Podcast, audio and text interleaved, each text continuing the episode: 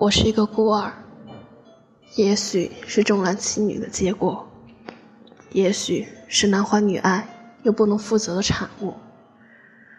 是哲野把我捡回家的。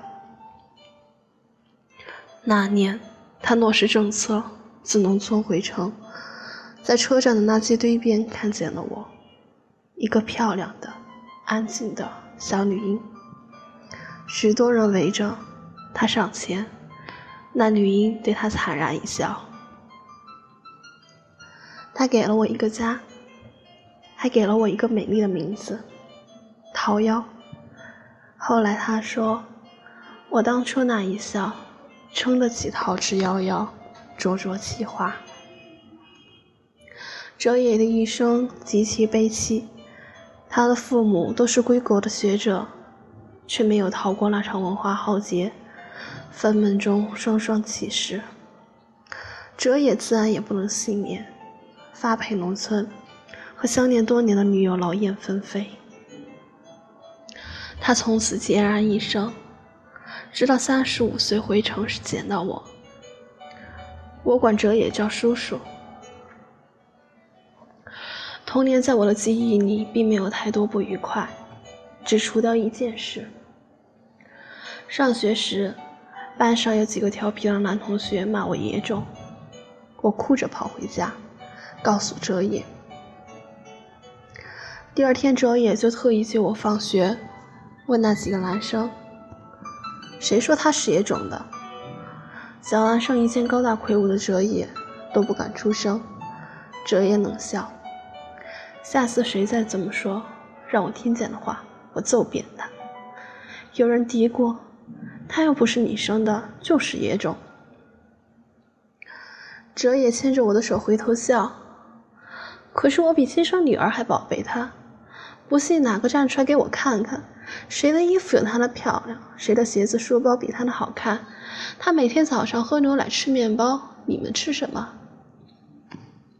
小孩子们顿时起来，自此再没有人骂过我是野种。大了以后提起这事儿，我总是失笑。我的生活像是一般孤儿要幸运的多。我最喜欢的地方是书房，满屋子的书，明亮的大窗子下是哲野的书桌。有太阳的时候，他专注工作的轩昂侧影似一幅逆光的画。我总是自己找书看，找到了就窝在沙发上。隔一会儿，哲也会回头看我一眼，他的微笑比冬日窗外的阳光更合适。看累了，我就趴在他肩上，静静地看着他画图撰文。他笑，长大了也会做我这行。我撇嘴，才不要，晒得那么黑，脏也脏死了。啊，我忘了说，哲也是个建筑工程师。但风吹日晒一点也无损他的外表，他永远温雅整洁，风度翩翩。断断续续的，不是没有女人想要进入哲野的生活。我八岁的时候，曾经有一次，哲野差点要和一个女人谈婚论嫁。那女人是老师，精明而漂亮，不知道为什么我不喜欢她。总觉得他脸上的笑像是贴上去的。哲也在，他对我笑得又甜又温柔；不在，那笑就变戏法似的不见。我怕他。有天我在阳台上画图看书，他问我：“你的亲爹妈呢？一次也没来看过你。”我呆了，望着他，不知道说什么好。他啧啧了两声。又说：“这孩子傻，难怪他们不要你。”我怔住，忽然哲也铁青着脸走过来，牵起我的手，什么不说，就走回房间。晚上我一个人闷在被子里哭，哲也走进来，抱着我说：“不怕，瑶瑶不哭。”后来我就再不见那女的上我们家来了。再后来，我听见哲野的好朋友秋飞问他：“怎么好好的又散了？”哲野说：“这女人心术不正，娶了她，夭夭以后不会有好日子过的。秋飞说：“你还是忘不了叶兰。”八岁的我牢牢记住这个名字。大了后，我知道，叶兰就是哲野当年的女朋友。我们一直相依为命，哲野把一切都处理得很好，包括让我顺利健康的度过青春期。我考上大学后，因学校离家很远，就住校，周末才回家。哲野有时候会问我。有男朋友了吗？我总是笑笑不作声。学校里倒是有几个还算出色，总喜欢围着我转，但我一个也看不顺眼。甲倒是高大英俊，无赖成绩三流，乙功课不错，口才也甚佳，但外貌实在普通。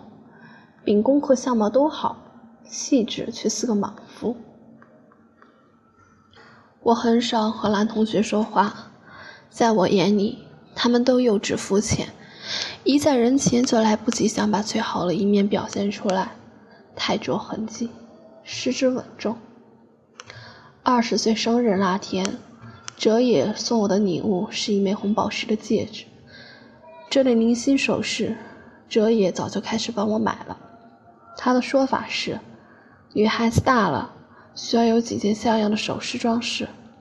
他吃完饭，他陪我逛商场，我喜欢什么马上买下。回校后，敏感的我发现同学们喜欢在背后议论我，我也不放在心上，因为自己的身世已经习惯人家议论了。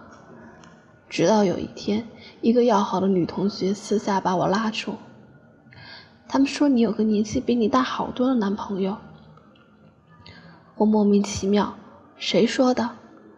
他说，据说有好几个人看见的，你跟他逛商场，亲热的很呢。说难怪你看不上这些穷小子，原来是傍了孔方兄。我略一思索，也慢慢红起来。过一会儿笑道：“他们误会了。”我并没有解释，静静地坐着看书，脸上的热久久不退。周末回家照例大扫除，哲野的房间很干净。他常穿了一件羊毛衫搭在床沿上，那是件米咖啡色的。买的时候原本看中的是那件灰色鸡心领的，我挑了这件。当时哲野笑着说：“好，就依你。”看那小夭夭嫌我老了，要我打扮的年轻点儿。我慢慢叠着那件衣服。微笑着想一些零碎的琐事。接下来的一段时间，我发现哲野的精神状态非常好，走路步履清洁生风，偶尔还听见他哼一些歌，倒有点像我当年考上大学时的样子。我纳闷儿，星期五我就接到哲野电话，要我早点回家，出去和他一起吃晚饭。他刮胡子、换衣服，我狐疑。有人帮你介绍女朋友，哲野笑。我都老头子了，还谈什么女朋友？是你邱叔叔，还有一个也是很多年的老朋友。一会儿你叫他叶阿姨就行。我知道，那一定是叶兰。路上哲也告诉我，前段时间通过秋飞，她和叶兰联系上了。她丈夫在几年前去世了。这次重建感觉都还可以，如果没有意外，他们准备结婚。我不禁心的应着，渐渐觉得脚冷了起来，慢慢往上蔓延。到了饭店，我很客观的打量叶兰，微胖但并不臃肿，眉宇间尚有几分年轻时的风韵。和同年龄的女人相比，她无疑还是有优势的。但是跟英挺的哲野站在一起，他看上去老得很多。他对我很好，很亲切，一副爱屋及乌的样子。到了家，哲野问我：“你觉得叶阿姨怎么样？”我说：“你们都计划结婚了，我当然说好了。”我睁眼至凌晨才睡着，回到学校我就病了，发烧，撑着不肯拉课，只觉头重脚轻，终于栽倒在教室。醒来我躺在医院在挂吊瓶，哲野坐在旁边看书，我疲倦的想，我这是在哪？哲野紧张的来摸我的头，总算醒了，病毒性感冒转肺炎，你这孩子总是不小心。我笑，要生病，小心有什么办法？哲野除了上班就是在医院，每每从昏睡中醒来，就立刻搜寻他的人，要马上看见才能安心。我听见他和叶兰通电话，瑶瑶病了，我这几天都没空。等他好了，我跟你联系。我凄凉的笑。如果我病，你让他天天守着我，那么我何妨长病不起？住了一星期才回家，哲也在我房门口摆了张沙发，晚上就躺在上面。我略有动静，他就爬起来探视。我想起更小一点的时候，我的小床就放在哲野的房间里面。半夜我要上卫生间，就自己摸索着起来，但哲野总是很快就听见了，帮我开灯说：“瑶瑶小心啊！”一直到我上小学才自己睡。叶兰买了大捧鲜花和水果来探望我，我礼貌的谢她。她做的菜很好吃，但我吃不下，我早早的就回房间躺下了。我做梦。梦见哲野和叶兰终于结婚了，他们都很年轻。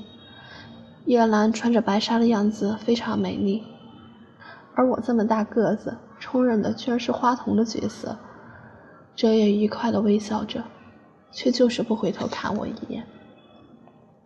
我清新地闻到新娘花树上飘来的百合清香，我猛地坐起，醒了，半晌，又躺回去。绝望的闭上眼。黑暗中，我听见哲野走进来，接着床头的小灯开了。他叹息：“做什么梦了？哭得这么厉害。”我装睡，然而眼泪就像漏水的龙头，顺着眼角滴向耳边。这一温暖的手指一次又一次的去划那些眼泪，却怎么也停不了。这一病。缠绵了十几天，等痊愈，我和哲野都瘦了一大圈。他说：“还是回家来住吧，学校那么多人一个宿舍，空气也不好。”他天天开摩托车接送我回家，脸贴着他的背，心里总是忽喜忽悲的。以后叶兰再也没有来过我们家。过了很长很长的一段时间，我才确信。叶兰也和那女老师一样，是过去式了。我顺利的毕业就职，我愉快的、安详的过着，没有旁骛，只有我和哲野。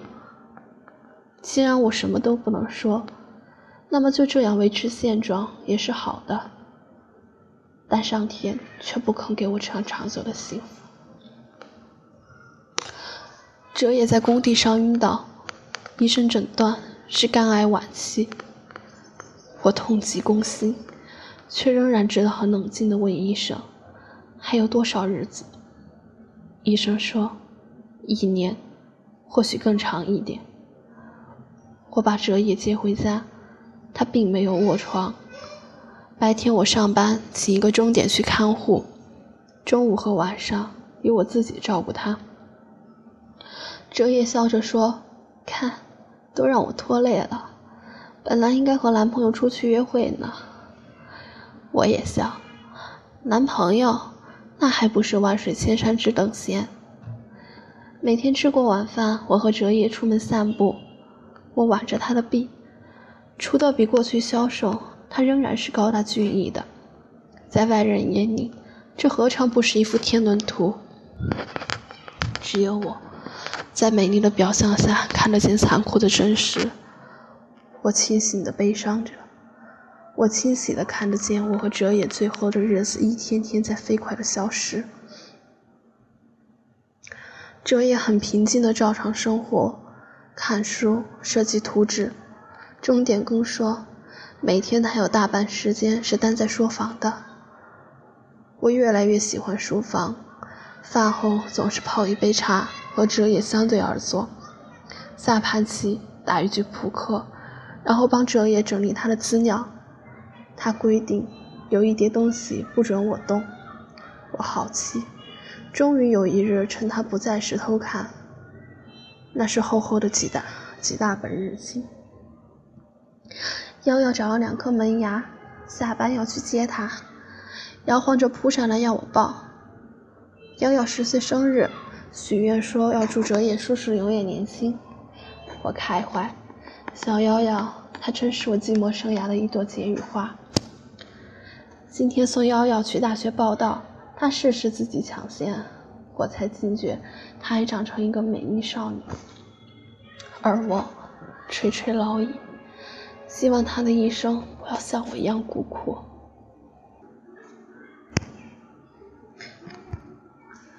秋飞告诉我叶兰近况，然而见面并不如想象中令我生耻。她老了很多，虽然年轻时的优雅没变。他没有掩饰对我尚有剩余的好感，遥遥肺炎，昏睡中不停喊我的名字，醒来却只会对着我流眼泪。我震惊，我没想到要和叶兰结婚对他的影响这样大。送瑶瑶上学回来，觉得背上凉飕飕的，脱下衣服检视，才发现湿了好大一片。这孩子。医生宣布我的生命还剩一年，我无惧，但瑶瑶，她是我的一件大事。我死后，如何让她健康快乐的生活，是我首要考虑的问题。我捧着日记本子，眼泪簌簌的掉下来。原来他是知道的，原来他是知道的。再过几天，那叠本子就不见了。我知道哲野已经处理了，他不想我知道他知道我的心思，但他不知道我已经知道了。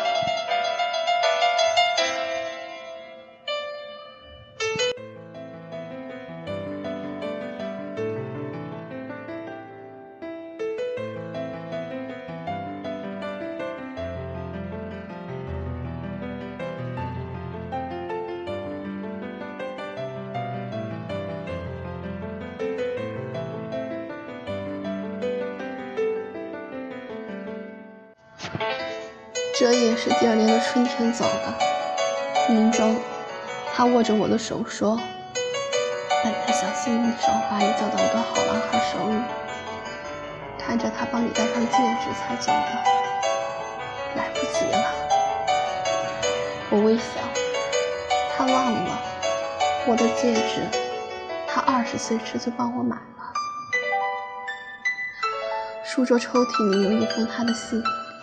简短的几句，瑶瑶，我去了，可以想我，但不要时时以我为念。你能安详平和的生活，才是对我最大的安慰。叔叔，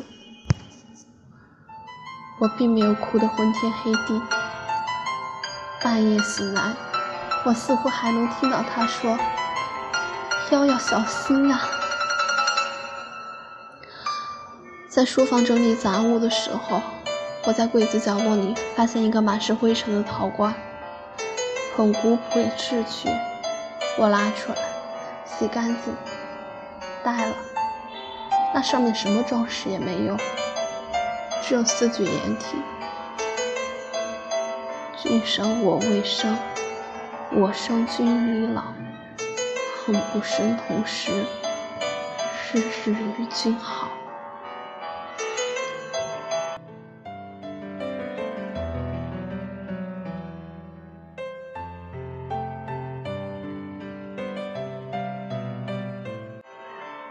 这时，我的泪才肆无忌惮地汹涌而下。